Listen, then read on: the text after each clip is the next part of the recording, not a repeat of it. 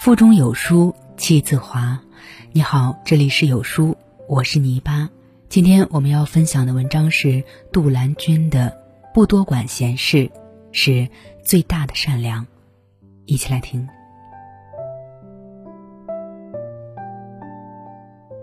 人生有四大多管闲事：拂烂泥、雕朽木、翻咸鱼、烫死猪。烂泥躺得好好的，非要把人家扶上墙；朽木腐得好好的，非要把它雕成材；咸鱼躺得好好的，非要给人家翻一翻；死猪死得好好的，非要拿开水烫人家。话俗理不俗，每个人的生活轨迹不同，不必把自己的价值观强加给别人。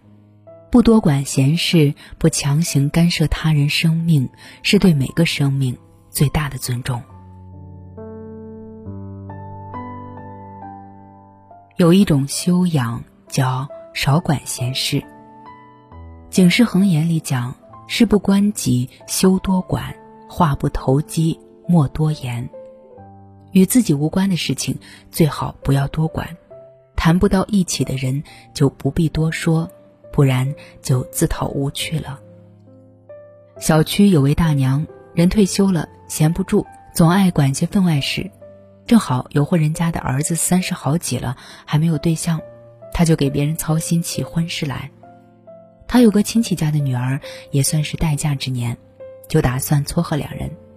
他把那小伙子的照片发给那女孩看，结果被女孩委婉的拒绝了。大娘不以为意。坚持让他去相亲，人家哪里配不上你了？学历、家世、身高都挺好的呀。女孩拗不过，只好不情愿的去了。结果相亲的时候，两人只顾看手机，话也接不上几句。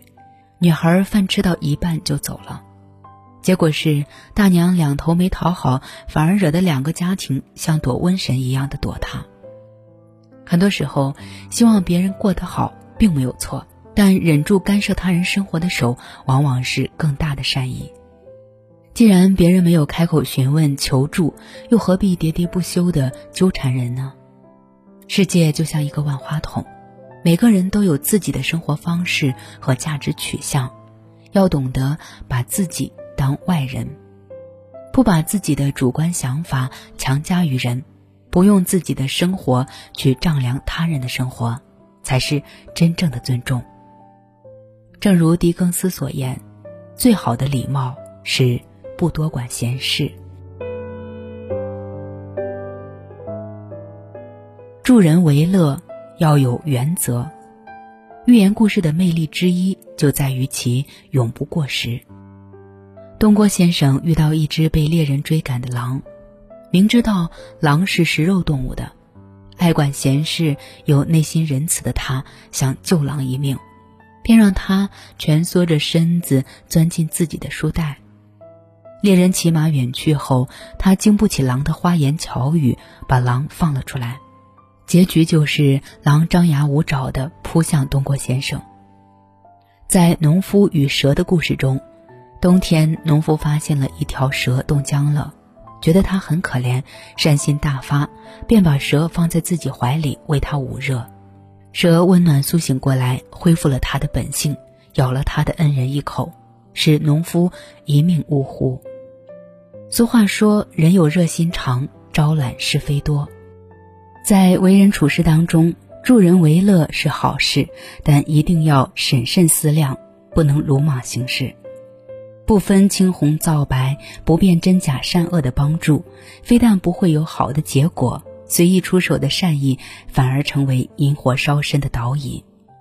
俗话讲：“饱经世事慵开口，看破人情淡点头。”不是教人要冷漠处事，而是要拎得清。管别人的事情要懂得分寸，从实际情况出发。有些人明明不习水性，却去救落水的人；善心昭昭，却罔顾事实。最终不仅于事无补，甚至会搭上自己的性命。有理性、有原则的善意，才是更大的智慧。专注自己，悦纳他人。郑板桥在《赠君谋父子》中写道：“多读古书开眼界，少管闲事养精神。”一个人的时间精力是有限的，如果总爱伸手管别人，把注意力放在他人身上，难免就忽略了关注自己。世上多的是无关紧要的人和事，与其被琐事扰得焦虑烦恼，不如把时间精力放在提升自己、让自己开心上。老子说：“水善利万物而不争，少管闲事也是给生活留出呼吸的空间。”给朋友的建议适可而止，尊重朋友的选择。给友情的舒适营造温和的土壤，与亲人的相处保持合理的距离，给家庭和谐需要的氧气。孔子曰：“君子和而不同，小人同而不和。”有人喜欢房间凌乱随意的舒适感，总有些人喜欢用整洁的标准来要求别人。有人喜欢休闲时打牌来消磨时间。总有些人喜欢多说一句“读书才更为高雅”。世事纷纷攘攘，只有庸人自扰。佛家有个很好的词叫悦纳，认可自己生活的同时，也要悦纳多元的生活方式，少管闲事，管理好自己的生活，同时不用替别人操闲心，分清自己与他人的边界。正如罗素所说。只有玫瑰和茉莉一同开放，这个世界才会有参差多态的美。还在为做家务伤神吗？有书君送您一台懒人扫地机，分担家务，手推式操作，方便快捷。快快下拉至文末扫描图片参与吧。好书相伴，让阅读成为习惯。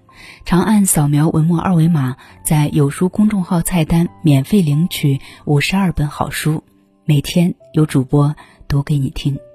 好了，今天的文章就分享到这里，感谢聆听，愿你的每一天都过得充实有意义。记得在文章末尾点个再看，让有书君知道你们在听。